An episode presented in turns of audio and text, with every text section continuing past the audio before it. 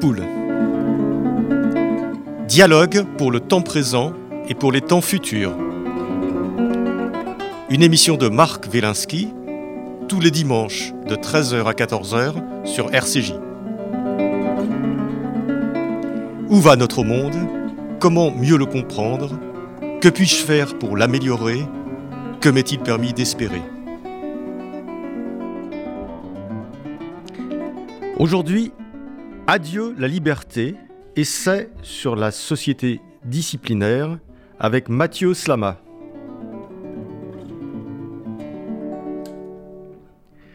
Le point de départ de ce livre est un sentiment diffus, une inquiétude qui naît chez moi vers la fin du mois de mars 2020. Un peu plus d'une semaine après le commencement du premier confinement sanitaire qui a été imposé aux Français le 16 mars 2020. Comme beaucoup de Français, la sidération face à l'événement prend d'abord le pas sur les autres considérations. Et puis a lieu ce rituel étrange où les Parisiens, enfermés chez eux, se mettent à leurs fenêtres pour applaudir les soignants, comme des prisonniers applaudissant derrière leurs barreaux. Je réalise alors que quelque chose ne va pas, que ce qu'on est en train de vivre n'a pas l'évidence qu'on voudrait lui prêter, et qu'il y a dans l'enfermement qui s'empare du monde quelque chose d'anormal et de menaçant. Mathieu Slama, bonjour. Bonjour. Alors, je, viens de lire les, les premières lignes de votre, euh, de votre, de votre livre, euh, ces premières lignes où vous vous assimilez, euh, qui donnent tout de suite le ton, puisque vous assimilez euh, les gens qui applaudissent aux fenêtres au moment du, premier confinement pour, pour féliciter les soignants à des prisonniers qui applaudissent leur geôlier, ça, ça, ça, ça, ça démarre très fort. Alors donc Mathieu Sama, vous êtes, vous êtes essayiste, vous enseignez la communication politique, vous avez publié en 2016 un livre, La guerre des mondes, euh, réflexion sur la croisade idéologique de Poutine contre l'Occident. Et là, vous revenez avec un livre euh, aux éditions La Cité, Adieu euh, la liberté, donc essai sur la société disciplinaire, et c'est de ça qu'on va parler pendant, pendant cette heure. Euh, vous dites, euh, Mathieu Slama, puisque c'est centré, enfin, c'est l'origine de votre réflexion, on va voir qu'elle est beaucoup plus large ensuite, mais l'origine de votre réflexion, c'est cette, c'est cette, euh, cette, chape de plomb, d'une certaine façon, euh, euh, sanitaire qui nous est tombée dessus il y a maintenant deux ans. Mm. vous dites, il n'y a pas de volonté du pouvoir politique d'asservir. Le pouvoir politique n'a qu'une obsession, s'auto-entretenir. Alors, qu'est-ce que vous voulez dire par là? Bah, En fait, c'était important pour moi de... Parce que ça, je le dis dès le, dès le début parce que c'est important pour moi de, poser le cadre de réflexion qui était le mien, euh, pour essayer de comprendre déjà ce qui s'est passé, d'une part, et ensuite sortir un peu du discours euh, sur ce sujet qui est souvent euh, soit tout ça est très bien, soit il y a une manipulation, un contrôle, des masses, etc. Et je voulais un peu sortir de ce cadre qui nous est imposé intellectuel et réfléchir aux racines de ce qui s'est passé. Bon, moi, l'hypothèse que je pose en disant ça, c'est que euh, tout ça s'est déroulé, donc euh, vous l'avez dit, hein, le, confinement, mais tout ce qui s'est passé après, les couvre-feux, l'habitude qu'on a prise d'être euh, plus ou moins enfermé, d'être contraint, restreint dans nos, gestes, dans nos habitudes de vie, etc. Ça vient d'un point, point, de départ pour moi qui n'est pas la, volonté de l'État, mais euh, qui vient d'abord du, souhait des, citoyens. Ça vient d'abord des citoyens, et ça c'est la thèse que je pose, et j'en suis convaincu, c'est que tout ça s'est déroulé d'abord parce que les Français l'ont voulu. Les Français ont voulu être enfermés, ils ont voulu euh, euh, avoir des restrictions, ils ont voulu être protégés hein, d'une manière ou d'une autre par rapport à ça. Et ce que je dis, c'est que du coup, il faut bien comprendre que le pouvoir, il est, d'abord là pour s'auto-entretenir, c'est-à-dire pour être élu. Hein. Vous savez, c'est euh, en économie ce qu'on appelle la théorie des choix publics. Bon, euh, donc euh, si jamais, moi c'est l'hypothèse que, je dis aussi, c'est si jamais les Français avaient été plus réfractaires à, cette politique autoritaire, on y reviendra pour la définir, mais à cette politique liberticide, etc., je crois que la, réaction du pouvoir a été très différente. Et, j'en veux pour preuve qu'en en janvier 2021, quand doit se poser pour Emmanuel Macron la décision de confiner, de, de reconfiner ou de ne pas reconfiner, donc euh, question, euh, et tous les médecins le poussent, les scientifiques de plateau le poussent à reconfiner, bah, il décide de ne pas reconfiner. C'est, je pense, le seul moment courageux, de, peut-être même de son quinquennat d'ailleurs. Il décide de ne pas reconfiner. Pourquoi? Parce que dans l'opinion, commence à se sentir dans les, dans les sondages, dans les voilà, une lassitude par rapport aux restrictions, etc. Donc moi, ce que je dis tout simplement, c'est que il faut regarder ce qui s'est passé d'abord euh, sous l'angle de c'est les Français qui ont voulu tout ça. C'est les Français qui, dans leur très grande majorité, ont voulu les mesures de restriction, être protégés, que le pouvoir s'occupe de leur vie, de leur santé, etc. Et je pense que c'est cet angle-là qui nous permet de comprendre. Euh, euh, voilà, c'est un peu le cadre de réflexion qui est, mais, mais, vous dites, c'est les Français qui ont voulu. Euh, et ça, c'est quand même un phénomène qu'on retrouve un peu partout, à des degrés divers. C'est-à-dire qu'effectivement, les Français, mais aussi les Espagnols veulent être protégés contre la maladie, les Italiens veulent être protégés, les Hollandais veulent être protégés. Tout le monde veut être protégé contre la maladie et demande à l'État, c'est son rôle numéro un, de protéger, euh, de protéger les citoyens. Alors c'est une bonne question. Euh, deux choses. La première, c'est que euh, bon, la France, c'est pas pas n'importe quel pays au monde. Hein. La France, c'est le pays de la Révolution, c'est le pays de la Commune, et c'est le pays plus récemment des Gilets jaunes. Donc c'est un pays qui est quand même dont le comment dire la la, euh, où la, demande de démocratie, de liberté, de voilà, est, je pense plus forte que, que, dans les autres pays. Et je pense que ça fait partie de notre culture. Vous savez, moi je dis toujours la France c'est euh, à la fois un État fort, voilà, mais il y a aussi une culture libertaire qui a toujours été présente en France, euh, voilà. Et, et, moi je pense que c'est un peu ça qu'on est en train de perdre. Mais voilà, D'autre part, dans les autres pays, on voit qu'il y a eu beaucoup plus de manifestations qu'en France. Beaucoup plus. Que ce soit en Italie, que ce soit euh, en Angleterre, en Allemagne, euh, en Allemagne évidemment, euh, au Danemark, enfin voilà, il y a eu beaucoup plus de manifestations, beaucoup plus de, mouvements populaires s'exprimant contre, le, contre les dirigeants. Et ce que je remarque aussi, c'est que c'est la France qui allait, avec l'Italie, on va dire, mais la France encore plus, qui allait le plus loin dans les mesures autoritaires, dans les mesures liberticides. Aucun autre pays, quasiment euh, en Europe, n'a mis en place un confinement aussi dur que la France avec une attestation de sortie, avec euh, un système policier qui s'est mis en place comme en France, parce que c'est vraiment un système policier qui s'est mis en place. Euh, Je dis en Europe, voilà. Mais ça c'est intéressant la Chine parce que euh, c'est intéressant parce que c'est eux qui ont pris les premières mesures, voilà, qui ont été des mesures à la chinoise. Donc c'est un pays autoritaire, donc pour eux confiner des, des, des, centaines de millions de personnes, c'est normal pour eux. Il n'y a pas de problème particulier. Mais du coup, ensuite, c'est l'Italie qui a, pris le pas et qui s'est inspiré de la Chine. Et du coup, s'est mis en place en Europe tout un système totalement contraire aux valeurs européennes, en fait. C'est-à-dire que cette idée de, d'enfermer les gens chez eux, euh, d'imposer des masques partout à l'extérieur, euh, de mettre en place des, des, systèmes de vérification, tout ça, c'est, c'est, Alors, vous allez me dire, dans l'histoire européenne, voilà, mais, mais ce que je veux dire, c'est que c'est, quelque chose qui, qui, est contraire aux valeurs libérales euh, européennes. Et peut-être d'ailleurs que si tout n'était pas parti de Chine, les choses se seraient euh, déroulées différemment. Mais juste en, un mot, je crois que la clé de tout ça, c'est de, se dire pourquoi en France ça a été plus liberticide qu'ailleurs Pourquoi en France le peuple a été plus docile qu'ailleurs? Pourquoi, pourquoi, pourquoi ça s'est passé comme ça en France? Et c'est ça, moi, ça me désole un peu, parce que, euh, évidemment, un, pays qui va bien démocratiquement, où le, goût pour la liberté, voilà, ce serait pas comporté comme ça euh, pendant deux ans et continue encore, parce que le, le pass euh, sanitaire, vaccinal, euh, que sais-je, euh, plutôt plébiscité par les Français. Alors vous dites que le, couvre-feu, il y, a une phrase que vous trouvez glaçante, c'est, je crois que c'est Macron qui l'a, qui l'a au, premier couvre-feu. Le couvre-feu est maintenu jusqu'à nouvel ordre. C'est-à-dire le fait de ne pas borner dans le temps ce couvre-feu, ça pour vous c'est le signe que ça y est, c'en était fait des libertés en France en gros. Bah, alors, je crois que c'est une phrase de Jean Castex. c'est Je crois que c'est Jean Castex, euh, un peu le père fouettard de, cette, euh, de cette pandémie.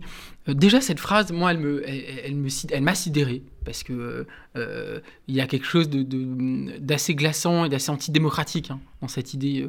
On en plus, on parle pas de, on parle d'un couvre-feu. Hein. Le couvre-feu, c'est vous êtes interdit de sortir de telle heure à telle heure. Ça ressemble à un coup d'État, en fait. non, mais c'est, c'est, ça. C'est, c'est extraordinaire. Et en fait, on a oublié le fait que euh, pendant des mois et des mois, la France entière est devenue une sorte de prison.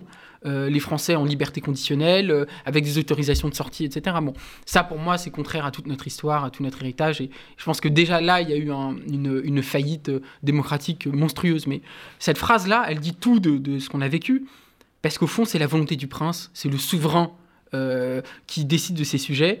Et le jusqu'à nouvel ordre, il est, vraiment dans cette idée qu'il n'y a aucune discussion démocratique. Euh, c'est encore une fois une décision qui vient d'en haut.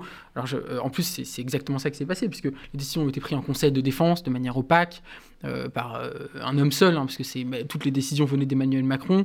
Après, le Parlement n'a fait qu'exécuter, n'a fait que signer, paraffer, voilà, les, décisions gouvernementales, les contre-pouvoirs. On y reviendra peut-être, mais n'ont absolument pas joué leur rôle. Donc, on voit bien que c'est mis en place une organisation non démocratique. Alors après, la question, c'est comment définir ça? Alors on a beaucoup parlé de dictature sanitaire. Euh, euh, voilà, euh, bon, moi je pense qu'il ne faut pas rentrer dans, ces débats sémantiques, mais en revanche, il faut regarder en face le fait que depuis deux ans, on n'est plus en démocratie. Ouais. Alors vous dites, effectivement, vous dites que les institutions euh, ne nous ont pas protégés, n'ont pas, pas protégé notre liberté, et les politiques non plus d'ailleurs. Bah, il, y a, eu une espèce de, voilà, de faillite des, institutions dont le rôle était de faire des contre-pouvoirs par rapport à cet État euh, volontiers autoritaire. Euh, complètement. Alors, on est rentré dans un. Alors d'ailleurs, ça date pas de, de, mars 2020, parce que déjà, face au terrorisme, on a mis en place des états d'urgence, voilà. Mais disons qu'en tout cas, depuis deux ans, on est en état d'exception donc, euh, qui est un, régime politique qui sort euh, du, domaine démocratique. Euh, donc ça, c'est une première chose. Mais là, où, ce qui est désolant, en effet, c'est que normalement, dans une république, il y a, comme vous avez dit, des contre-pouvoirs, des garde-fous, en fait, qui sont censés protéger les citoyens contre l'arbitraire du pouvoir. Et ces garde-fous sont là non seulement pour euh, protéger les citoyens, mais pour s'assurer que les décisions sont toutes conformes à la Constitution, à nos normes, euh, etc. Et en fait, on s'est rendu compte de quoi? C'est que le Parlement, qui est aussi un contre-pouvoir, le Parlement, normalement, en tout cas, il doit jouer un rôle de contre-pouvoir. Euh, bon, le Parlement, ça c'est, je pense, le problème plus général de la Ve République, voilà, où on a une assemblée aux ordres de l'exécutif, et ça, ça s'est vérifié peut-être fois mille dans cette crise.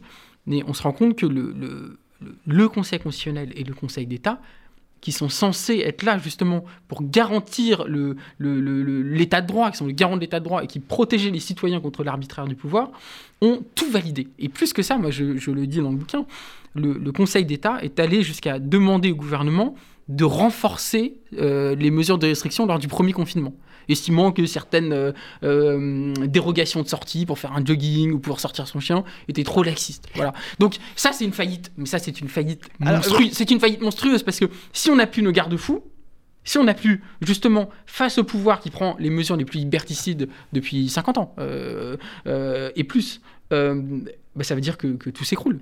Mais alors, Mathieu Slama, vous dites, vous dites effectivement qu'il y a eu ces, mesures euh, liberticides et que les contre-pouvoirs n'ont pas agi, mais ils ne l'ont pas fait par hasard.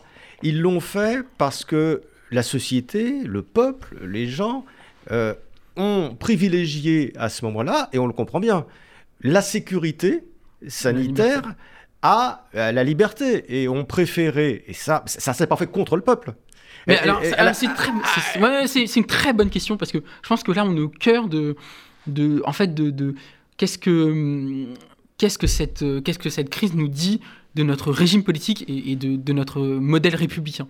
Moi, euh, moi j'ai une vision euh, de la République très antipopuliste, en fait.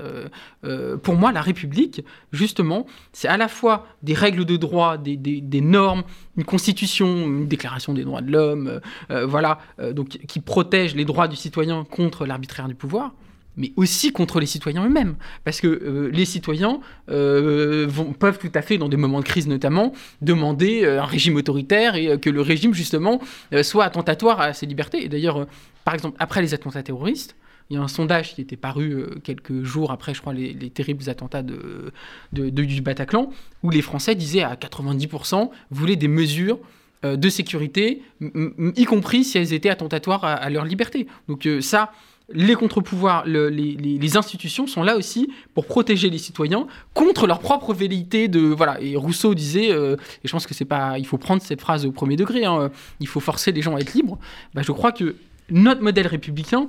Et c'est ça, et c'est pour ça que pour moi, on a vécu une faillite de notre modèle républicain. Et encore une fois, je ne dis pas qu'il n'y a pas de pandémie, quoi que ce soit. Évidemment, moi, je ne minimise pas du tout la gravité de cette pandémie, mais il y a un arbitrage à faire, il y a, un équilibre à trouver entre un enfermement total d'une population, des systèmes de passe. J'espère qu'on y reviendra sur le passe, parce que pour moi, c'est euh, une question centrale qui se pose aujourd'hui et une chose vraiment terrible.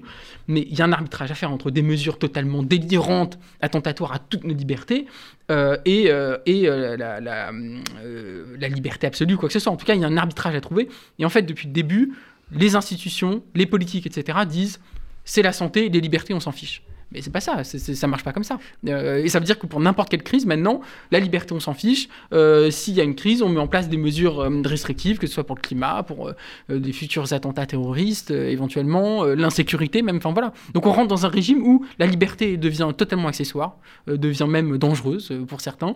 Et le paradigme de la sécurité, de la précaution, de la protection s'installe, mais durablement. Et à la fois dans les esprits chez les gens, mais aussi chez les politiques. Et, euh, et, ça, moi, ça me, ça me terrifie parce que c'est un mouvement de fond qui n'est qui est pas seulement lié à, à cette crise sanitaire. Ouais. Mais ça, on le, sent, on le sent bien dans votre livre, euh, Mathieu Slama, que vous êtes, vous êtes, ouais, vous êtes terrifié, vous avez peur de ce qui est en train de se mettre en place à la faveur.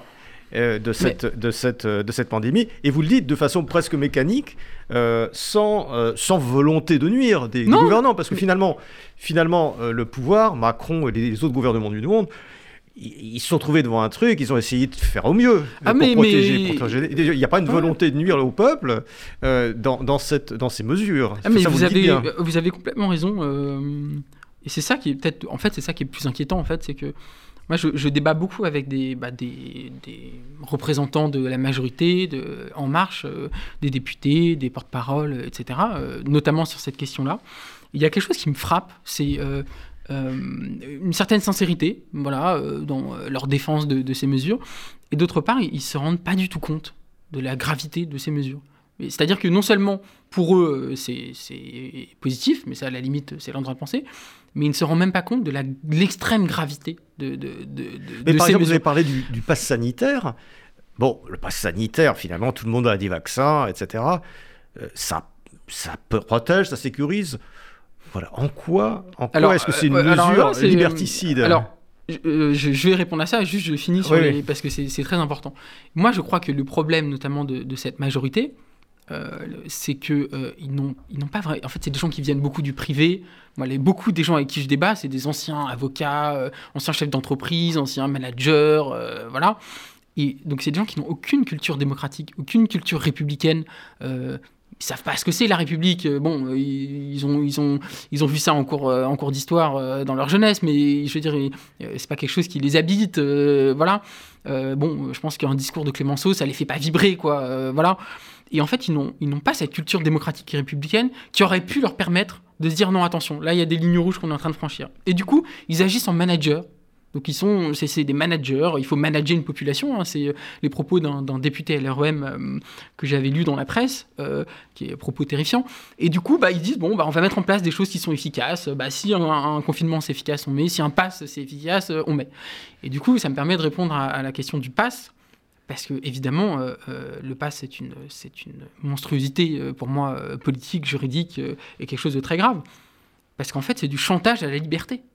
Le pass, c'est du chantage à la liberté. C'est quelque chose qu'on n'a jamais vu dans notre histoire euh, récente. hein, le pass, c'est, une nouvelle méthode de gouvernement. Ça consiste à dire, si vous voulez votre liberté, bah, vous allez devoir vous comporter de telle manière, vous faire vacciner, faire vos rappels, etc. Euh, voilà. Et sinon, vous n'aurez pas votre liberté. On vous, l'enlève. Bah, la, la liberté, ça marche pas comme ça.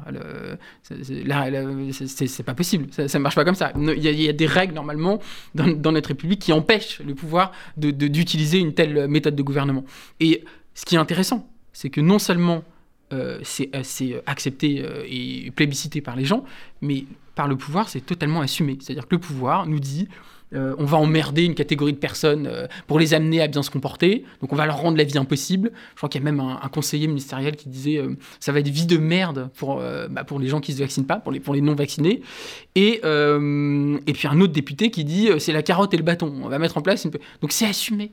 C'est- C'est-à-dire que c'est une politique euh, autoritaire, euh, d'une gravité sans précédent, euh, qui consiste encore une fois à faire du chantage à la liberté, euh, à créer une forme de permis de citoyenneté, hein, parce que le pass, c'est pour être pleinement citoyen avec ses droits, il faut avoir son pass. Et bah, ce qui est fascinant dans cette histoire, c'est que c'est assumé par le pouvoir totalement. C'est à, ciel ouvert. Il n'y a même pas de, de moindre mal, essayer de. Non, c'est totalement assumé. la faillite, elle est là aussi. La faillite est là. Et ça montre à quel point nos, nos défenses immunitaires démocratiques, si je puis m'exprimer ainsi, ont, euh, sont affaiblis depuis deux ans.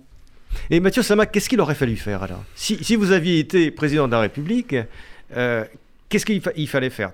Devant, devant une maladie que personne ne connaissait au début, on la connaît un petit peu bien maintenant, éminemment, euh, et, éminemment contagieuse, avec un risque au début, les gens avaient la trouille, quoi. Et tout le monde. Enfin, ils ont toujours la trouille, mais enfin, au début, on ne savait pas ce que c'était. On a assimilé ça à la peste, à des choses comme ça. Donc, vous êtes au gouvernement, vous voyez arriver ce truc-là que personne ne connaît, et les scientifiques vous disent, bon, par précaution, il faut confiner. Qu'est-ce que vous faites vous, êtes président de la République, Mathieu Slama. Alors c'est une bonne question. Alors déjà, je me, je me donne le droit, entre guillemets, de critiquer et de dire en quoi la situation dans laquelle on est grave, sans pour autant euh, proposer euh, exactement un contre-modèle ou quoi que ce soit, dans l'absolu. Maintenant, évidemment, je, vais, je, vais, je vais répondre à votre question parce que c'est vrai, on peut se dire, bah, il y a le principe de réalité, euh, le pragmatisme, euh, euh, tout le monde a à peu près mis en place ça. Déjà, c'est pas tout à fait vrai parce que, encore une fois, tout le monde n'a pas mis en place des confinements. ah bah, ceux qui n'ont pas mis en place le confinement, les Suédois, ils sont revenus dessus. La, Suède, les Suédois, oui. globalement, ils ont tenu plutôt bon sur leurs principes. Et je trouve d'ailleurs, et justement, je trouve que c'est un, un modèle intéressant, mais je vais y venir. Mais moi, globalement, je pense que les Français. Moi, vous savez quoi Je suis un optimiste. Je pense que les Français sont des gens responsables. Ce ne sont pas des enfants irresponsables comme le gouvernement voudrait nous, faire croire. Je pense que un discours responsable qui consistait à dire, là je parle du début, hein, qui consistait à dire, écoutez, la situation est gravissime, il y a des choses qu'on ne sait pas trop sur ce virus, quoi que ce soit, on sait qu'il est très euh, contaminant, etc. Donc nous vous demandons de rester chez vous, de faire le plus attention possible à vos interactions sociales, etc. Ce discours-là, il est entendable. Mais le discours de dire, on met en place un système policier avec des, des, euh, vérifications permanentes des policiers partout dans les rues, pour vérifier les attestations, pour obliger les gens à rester chez eux, etc. C'est là où la ligne rouge, elle est franchie. Les gens sont responsables. Si le, le, président de la République avait dit restez chez vous le plus possible, notamment les personnes âgées, euh, voilà, qui sont les plus euh, sensibles, etc., mais les Français, ils auraient fait quoi? Vous pensez que les Français auraient euh, euh, de même... Euh, non, ils auraient, ils auraient globalement été responsables. Donc il n'y avait pas besoin de mettre en place ce système policier et c'est cette, ce, ce, confinement obligatoire. Moi, je crois qu'il n'y avait pas besoin de ça. Et ensuite, deuxièmement, il faut voir ce que font les autres pays qui ont tenu bon sur leurs principes. Je pense à la Suède, et à l'Angleterre par certains moments, parce que l'Angleterre a, eu des, hauts et des bas dans cette crise. Mais on voit en fait que, par exemple, euh, et maintenant l'Espagne aussi veut euh, gérer ça de manière beaucoup plus euh, démocratique. la Suède, qui a tenu plutôt bon sur ses principes, alors évidemment le modèle est différent du modèle français ou quoi que ce soit, mais les résultats sont pas catastrophiques en Suède. Ils sont pas géniaux. Ils sont pas géniaux. c'est pas un modèle où tout, mais ils sont pas catastrophiques. Ils sont pas catastrophiques. Ça veut dire une chose pour moi, c'est qu'on pouvait gérer cette crise. Alors, potentiellement, peut-être qu'on aurait eu un bilan humain peut-être un peu plus lourd, j'en sais rien. Et ça, c'est une responsabilité politique à avoir, ça, euh, évidemment. Mais on aurait pu gérer cette crise de manière démocratique, sans cataclysme, sans euh, euh, drame, etc. Et c'est ça que je dis, c'est que, en fait, on part du principe qu'on ne pouvait pas gérer cette crise de manière démocratique. On part du principe désormais que toute crise, quelle qu'elle soit, euh, implique un état d'exception, euh, des dérogations aux règles démocratiques essentielles, etc. Je ne dis pas que dans cette crise, il ne fallait pas des restrictions ou quoi que ce soit. Ça, je ne dis pas ça. Je pense que, notamment les endroits à très forte contamination, où, il y a beaucoup de monde, il fallait certainement, euh, lors des très grands pics épidémiques, les fermer. Je ne suis pas un ayatollah de la liberté, si vous voyez ce que je veux dire? Mais pas de confinement, pas de couvre-feu, pas de masque en extérieur, pas de passe, etc. Ça, c'est des lignes rouges qui sont franchies, qui pour moi d'ailleurs, ça c'est les scientifiques de se prononcer là-dessus. Je pense que l'efficacité de ces mesures euh, ne sont pas non plus euh, euh, extraordinaires. En tout cas, je pense qu'il y a des débats scientifiques là-dessus. Mais indépendamment de leur efficacité, là c'est des lignes rouges qui sont franchies. Et on voit aujourd'hui où on en est. On trouve le pass, c'est quelque chose de normal. maintenant, on a intégré même l'idée, c'est soit le pass, soit le confinement. Donc c'est-à-dire que le confinement ou le couvre-feu, c'est rentré dans nos esprits, c'est devenu dans le champ des possibles démocratiques. Et ça, c'est gravissime, parce que on, a euh, habitué les gens euh, à, des choses totalement anormales, à des choses absolument inadmissibles. Et moi, je suis très inquiet de demain. Alors imaginons si demain il y a un, gouvernement d'extrême droite qui se met en place en France, et vous imaginez tous les outils qu'ils ont, dont ils ont à la disposition. On a inventé des choses euh, folles dans cette crise, folles. Euh, ça aussi, ça doit nous inquiéter. Déjà que le gouvernement Macron est, le gouvernement le plus liberticide qu'on a eu depuis. Euh, voilà. Alors, imaginons un gouvernement d'extrême droite ou un gouvernement extrême, quel qu'il soit, qui a des outils, des tels outils à sa disposition, mais ça devrait glacer le sang de n'importe qui. Oui, mais Mathieu Slama, est-ce que vous auriez, vous auriez dit on, pourrait, on aurait pu gérer de façon moins autoritaire en comptant sur le côté raisonnable des gens Bon, ça aurait marché ou pas. Est-ce que vous auriez pu prendre en tant que dirigeant le risque politique Le risque politique de dire on, va, euh, on, compte sur vous. Il y a d'autres pays qui confinent, mais nous, on va, on va pas confiner. Derrière, il y a eu quand même une vague de mortalité importante. Il y a des gens qui sont morts. Et là, vous auriez eu enfin, l'ensemble de la société, et à mon avis, vous n'auriez pas tenu. Bah, comme Parce que vous auriez vu l'ensemble de la société qui dit le gouvernement ne nous a pas protégés, il y a des morts, etc. C'était quasiment mais ça s'appelle. Ou alors, euh, euh, voilà, justement dans un État démocratique, à la limite, un dictateur aurait pu le faire. Parce qu'il n'avait pas d'échéance électorale, etc. Mais un gouvernement, bah, il peut y avoir une motion de censure, il peut être renversé. Donc, ce risque, finalement, c'est quasiment impossible qu'il le prenne. En fait, c'est une vraie question parce que. Euh, en fait, c'est une question de courage. C'est une question de courage. En fait, moi, je vais peut-être un peu, être un peu euh, idéaliste dans cette histoire, mais à ce moment-là, il y avait une décision énorme à prendre. Il y avait un, choix euh, politique, mais plus que ça, éthique, philosophique, moral à prendre de la part de, nos gouvernants, qui était de dire est-ce qu'on fait le choix de, la liberté de nos principes ou est-ce qu'on fait le choix de, la, de, de, tourner le doigt à nos principes et de mettre en place euh, bah, ce, qu'on vient de décrire. Là, il y avait un choix énorme à faire et en effet, il, fallait du courage. Il y a des dirigeants, hein, il y a des dirigeants euh, dans le monde qui ont pas tout de suite mis en place un système autoritaire.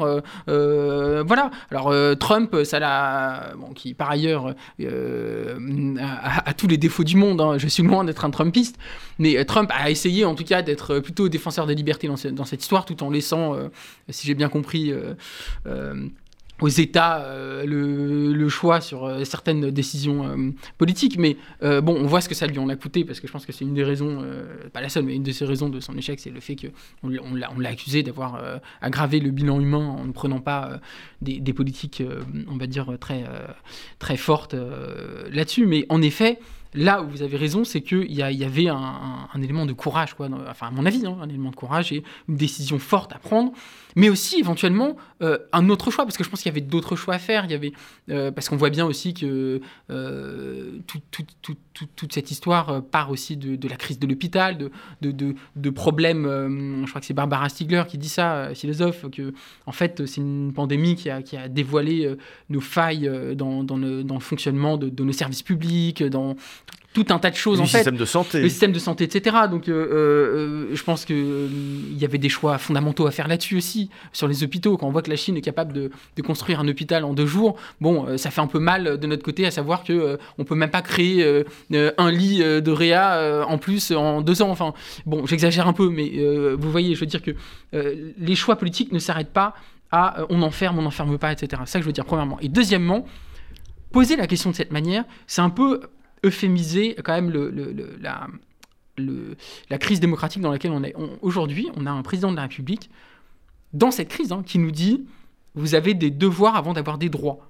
Vous avez un président de la République qui se permet d'insulter, euh, de dire, euh, je vais emmerder... Euh, les, les oh, mais ça c'est de la com. Vous êtes un homme de non, com. Non, non, mais c'est plus que ah, ça. Oui, c'est de la com, mais c'est beaucoup plus que ça. Parce que là, c'est vraiment un, un, comment dire, un, quand on se permet d'insulter, parce que c'est du jamais vu ça, insulter des millions de Français comme ça euh, euh, de manière totalement assumée, c'est quelque chose de totalement inédit. Donc il y a quelque chose là qui se met en place qui n'est plus dans le champ démocratique là. On sort du champ démocratique, on est dans l'autoritarisme, on est dans les devoirs avant les droits, c'est très grave ça de dire ça. C'est les régimes autoritaires, ça, les devoirs avant les droits. C'est le collectif euh, qui supplante l'individu, euh, l'individu qui doit justement s'effacer devant le collectif.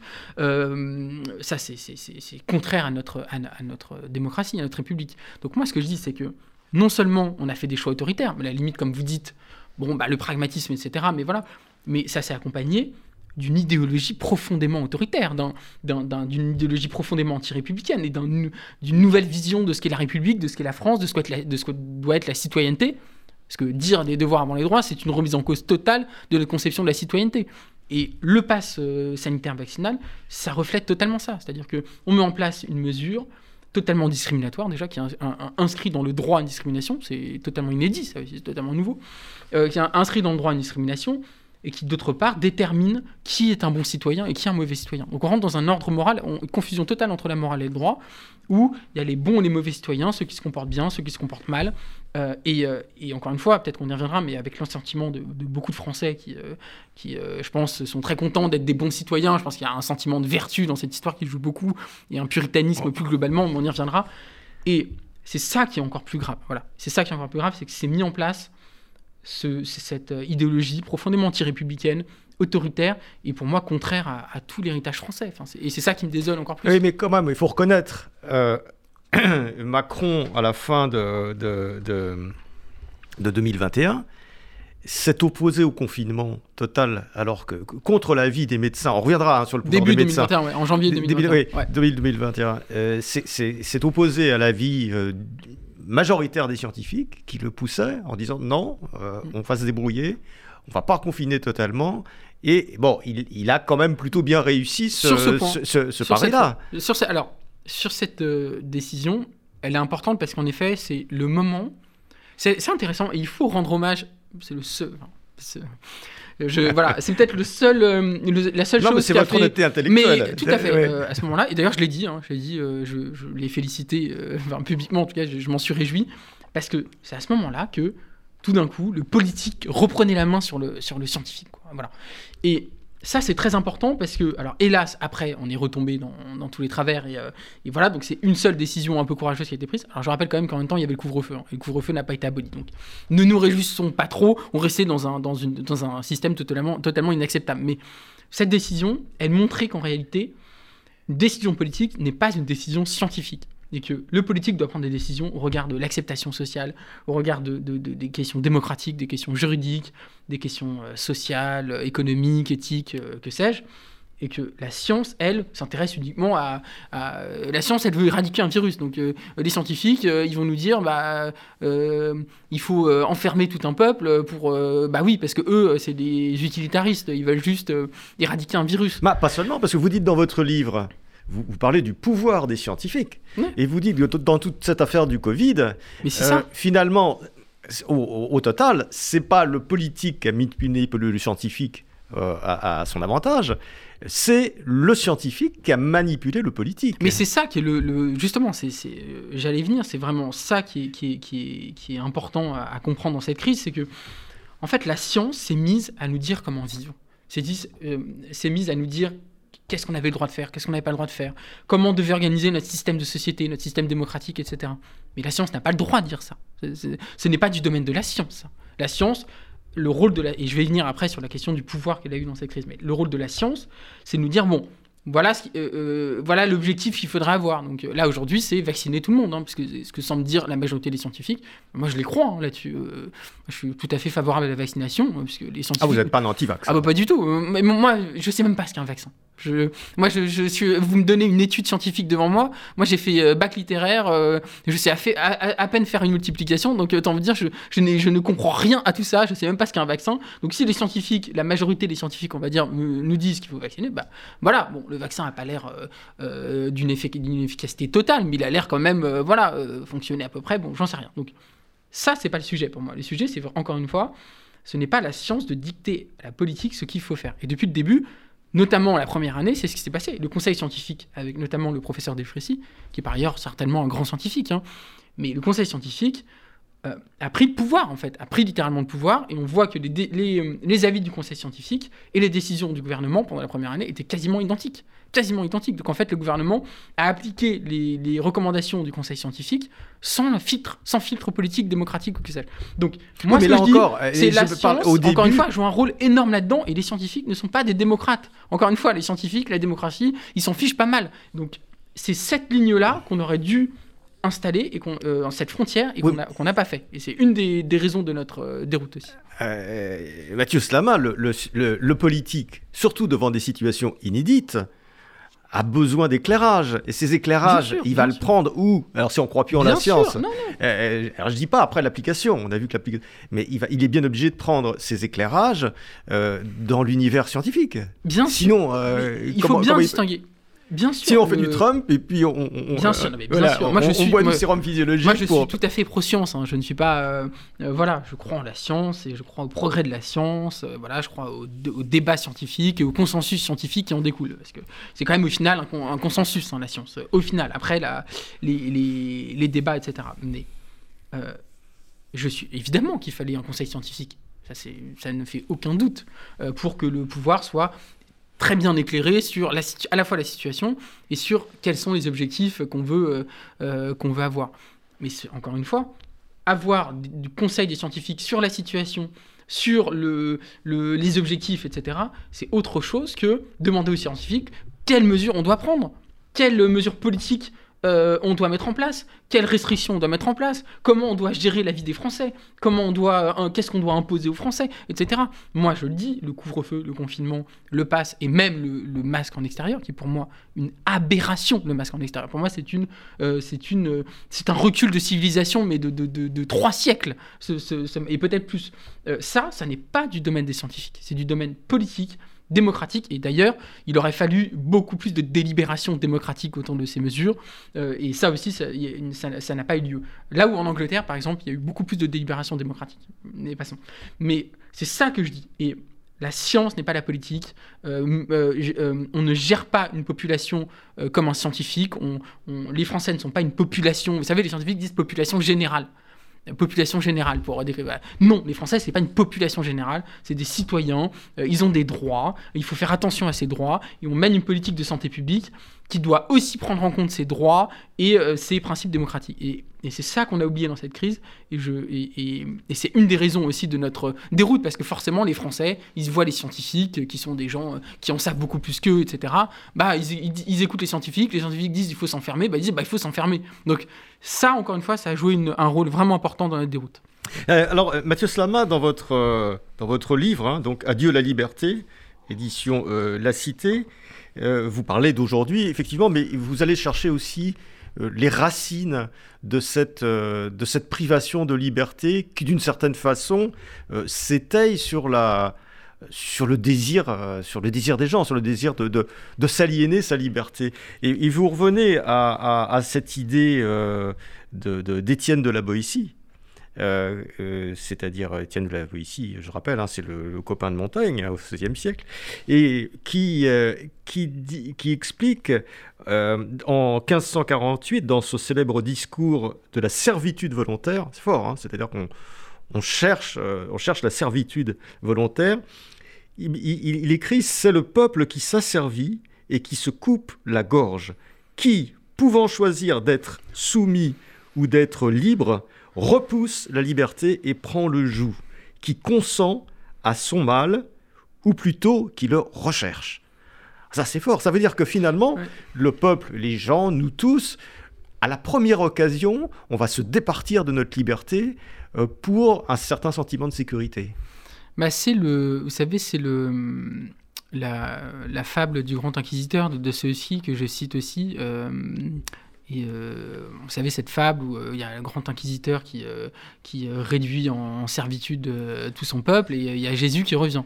C'est dans Dostoïevski, ça, je crois. oui, bien sûr, dans les frères Karamazov. Dans les frères ça. Exactement. Et, et ce qui est intéressant, c'est que le grand inquisiteur se réclame hein, du christianisme, etc. Et Jésus revient et, euh, qu'est-ce que fait Grand Inquisiteur? Il enferme, il enferme Jésus. Et il lui dit euh, Mais en fait, ton erreur, c'est d'avoir cru que les gens voulaient la liberté. Mais les gens ne veulent pas la liberté. Les gens veulent, être asservis, euh, ils ont peur de la liberté, ils n'en veulent pas. Donc, moi, ce que je mets en place, c'est ce que les gens veulent. Et c'est quelque part, peut-être, le, christianisme débarrassé de cet inconvénient de, de la liberté. Je pense que ça, c'est utile pour nous de comprendre. Et la Boétie aussi, finalement. La Boétie dit à peu près ça.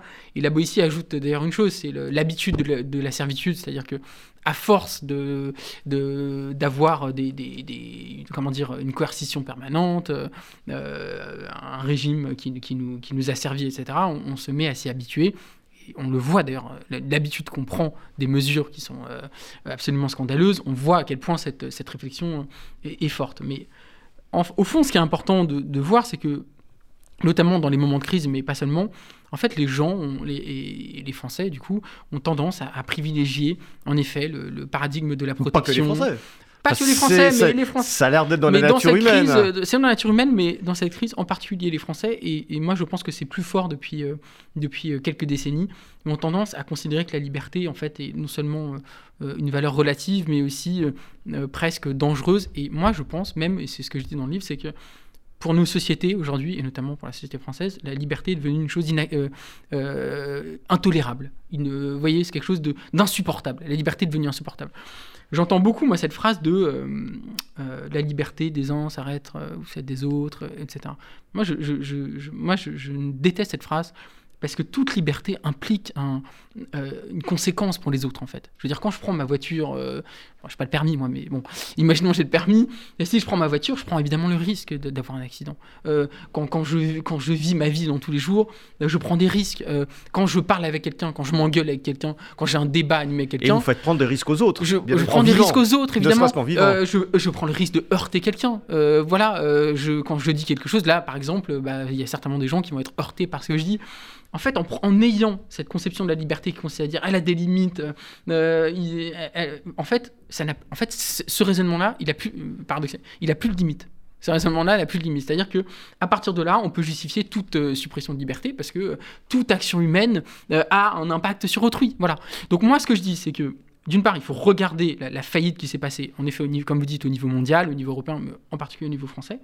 Et je dis aussi qu'il y a un combat à mener pour euh, la liberté dans un sens beaucoup plus, euh, euh, beaucoup plus réel, beaucoup plus, comment dire, plein et entier de ce que veut dire la liberté, parce que là, ce qu'on est en train de faire, c'est de, de, vider la liberté de tout son sens et demain, en fait, on va se retrouver dans une société, alors ce que j'appelle l'idéologie du safe, dans, une société du safe où on sera parfaitement en sécurité. Euh, euh, voilà, il y aura plus de virus, plus de plus d'insécurité, plus de terrorisme. on gérera la crise climatique de manière parfaite, etc. Mais on n'aura plus du tout de liberté.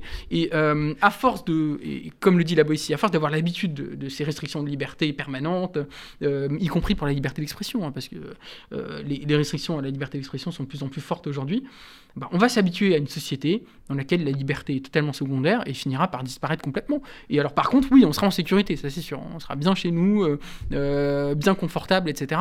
Mais alors, à, quel prix? Enfin, je veux dire, est-ce qu'une vie comme ça, ça mérite d'être menée? Et c'est pour ça, d'ailleurs, et je finis là-dessus, c'est qu'au fond, le vrai questionnement qu'il fallait avoir dans cette crise, c'est qu'est-ce qu'on choisit entre la santé et la liberté aussi? Il y, a, cette discussion à, avoir, à, avoir aussi. C'est quoi qui est le plus important pour notre société? Ah oui, mais les gens vont vous répondre. Alors attendez, ils vont vous répondre. Attendez, d'abord la santé, et après la liberté. À quoi ça sert d'avoir la, liberté euh, si vous n'êtes pas en bonne santé, si vous êtes cloué ah dans votre lit?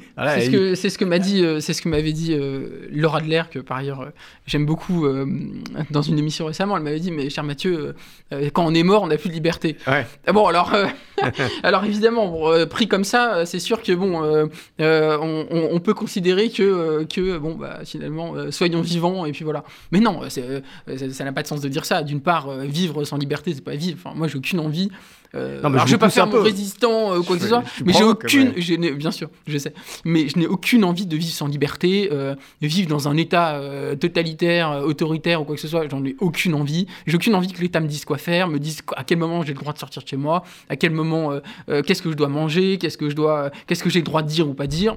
L'État, pour moi, l'État n'a pas le droit de faire ça. L'État n'a pas, l'État n'a pas le droit de, de, de, me dire ce que je dois dire ou pas dire. voilà. Et d'autre part, il y a des gens qui sont morts hein, pour la liberté. Il y a des gens qui, il y a des gens qui ont mené ce combat euh, jusqu'à la mort. Hein. Donc c'est des gens qui ont considéré que c'est une valeur, enfin c'est un principe euh, qui, euh, valait bien la vie humaine. Alors je suis pas en train de voilà, je suis pas en train de faire le résistant, voilà ou quoi que ce soit, mais dis simplement ce questionnement il faut l'avoir. On peut tout à fait être du côté de bah euh, mais il faut avoir ce questionnement, il faut avoir ce débat euh, et on l'a pas eu on l'a pas eu depuis deux ans. Là on commence à l'avoir. moi je suis très content de voir que depuis euh, depuis quelques mois il y a un vrai débat autour de ces questions. je pense que j'en suis la preuve mais il n'y a pas que moi hein, loin de là. Euh, et, ça, c'est peut-être quelque chose qui, m'amène un peu d'optimisme, c'est de me dire que tout d'un coup, il y a de l'espace pour avoir ces discussions-là. Et puis par ailleurs, chez les jeunes, peut-être euh, euh, un, goût de la liberté qui renaît un petit peu face à toutes ces restrictions, etc. Bon, voilà. Mais c'est un, plus un souhait qu'autre chose, mais voilà. En tout cas, il y, a une réflexion extrêmement intéressante sur ce sujet qui est à la fois un sujet éternel et un sujet assez compliqué, hein, sur voilà, le trade-off si on peut dire en bon français, entre liberté et sécurité, c'est quand même une vieille question qui, qui, reparaît un peu, un peu tout le temps, qui, s'est posée de façon extrêmement aiguë dans cette phase de, pandémie. Et il y a, une autre, un autre volet de votre réflexion euh, dans, ce livre, donc Adieu les libertés, euh, qui est euh, que vous avez remarqué, vous n'êtes probablement pas le seul, mais vous l'avez fait avec une certaine acuité, que ce gouvernement considère euh, son propre fonctionnement comme celui d'un management. C'est-à-dire qu'on est passé de la politique au management. Il faut que l'entreprise France tourne, il faut qu'elle fonctionne, il faut qu'elle produise des emplois, il faut qu'elle produise de la richesse, etc. Et on, applique les règles de management, et vous parlez même du nudge management, vous allez nous dire peut-être deux mots euh, euh, assez rapidement, mais sur ce que c'est. Et, et, ça, j'ai trouvé que c'est une réflexion extrêmement éclairante, mm. parce que on a effectivement de façon, de façon comme ça, euh, un, peu, un peu sous-jacente, on a évolué du, de la politique au management. Oui, c'est, euh, je pense que c'est un et je vous remercie d'ailleurs de, de, mettre l'accent là-dessus parce que c'est pour moi aussi un élément très important de ma réflexion et qui est peut-être pas toujours mis en valeur, mais en fait le, le moi je crois que le paradigme fondamental de notre société aujourd'hui est l'entreprise. C'est l'entreprise, avec ses valeurs, avec euh, ses principes. Et, le, comment dire, le, système d'organisation de l'entreprise, c'est le management. Euh, et c'est ça qui, je pense, est, très important pour comprendre l'époque. Euh, on peut faire le lien avec justement Emmanuel Macron et, En Marche. Et, voilà, parce que au fond, moi, je définis le macronisme comme l'application à la politique des règles des pratiques et de l'imaginaire de l'entreprise. Voilà. C'est une transposition à la politique du modèle de l'entreprise. Euh, euh, donc c'est l'application du management à la politique. Et je pense que c'est important parce que les, mesures qui ont été mises en place euh, dans cette crise, mais d'ailleurs pas seulement, sont d'abord pour moi des mesures de management et euh, c'est-à-dire qu'on considère les Français comme une population qu'il faut gérer selon des techniques de management, euh, de la communication, comme des salariés finalement d'une entreprise, pour les amener à avoir le bon comportement. Parce que le rôle du management, en entreprise, c'est d'amener les salariés à avoir le bon comportement. Et c'est là d'ailleurs où, on retrouve la, notion foucaldienne que j'utilise beaucoup de, disciplinaire, de société disciplinaire. Le rôle du management, c'est de discipliner les salariés, de les amener à, avoir le bon comportement. Voilà. Et ben, le rôle de la politique aujourd'hui, c'est de discipliner les Français. Donc c'est ça qui, je pense, est fondamental. Et vous parlez du nudge je trouve que c'est euh, quelque chose d'assez intéressant parce que le nudge, c'est quelque chose qui vient du monde du management. C'est nudge, hein Voilà, nudge, qui consiste à quoi? C'est on, s'inspire des, des sciences comportementales, euh, alors pas toujours des sciences comportementales, mais en tout cas des, voilà, des, des, techniques un peu, euh, de, voilà, de comment, on, comment des comportements se, se, voilà, se, se, se, dirigent, etc. Et, et, on met en place des, politiques publiques pour euh, voilà, amener les gens à bien se comporter, mais sans forcément coercition. Et par exemple, l'attestation là, de sortie dérogatoire, de dérogatoire qui, avait, qui a été mise en place lors du premier confinement, euh, c'est du nudge. Parce que c'est en fait, elle sert à rien cette attestation. C'est juste en gros un outil pour empêcher les gens de sortir de chez eux. C'est un outil pour compliquer la vie des gens, pour euh, justement les empêcher de sortir. Et c'est d'ailleurs le, un cabinet de conseil spécialisé en nudge qui a conseillé le gouvernement pour mettre en place ces techniques ah. de nudge.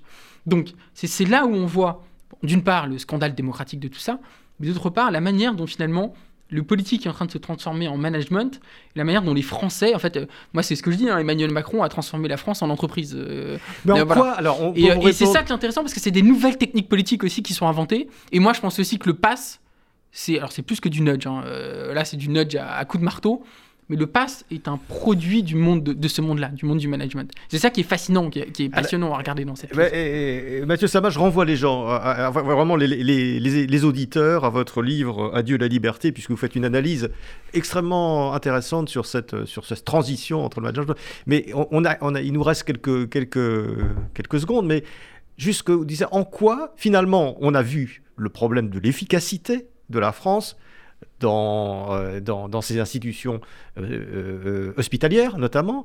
Finalement, en quoi, là aussi je vais être pas un peu provoque, mais en quoi c'est pas une bonne chose d'essayer d'améliorer l'efficacité? En quoi est-ce que finalement passer de la politique au management, c'est pas une évolution plutôt positive?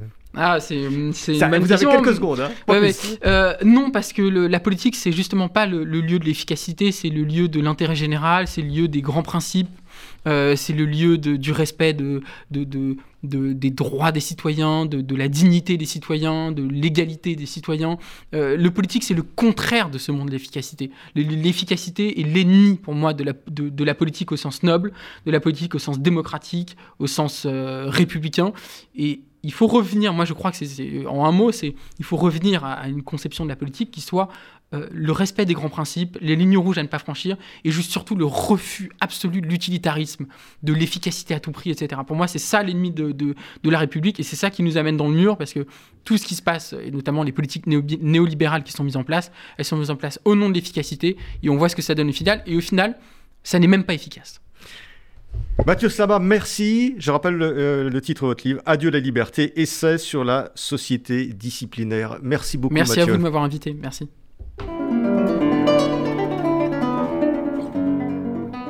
C'était Pile Poule, une émission de Marc Wielinski, que vous pouvez retrouver en podcast sur le site de Radio RCJ et sur les différentes plateformes, ainsi que sur YouTube. À dimanche prochain, 13h.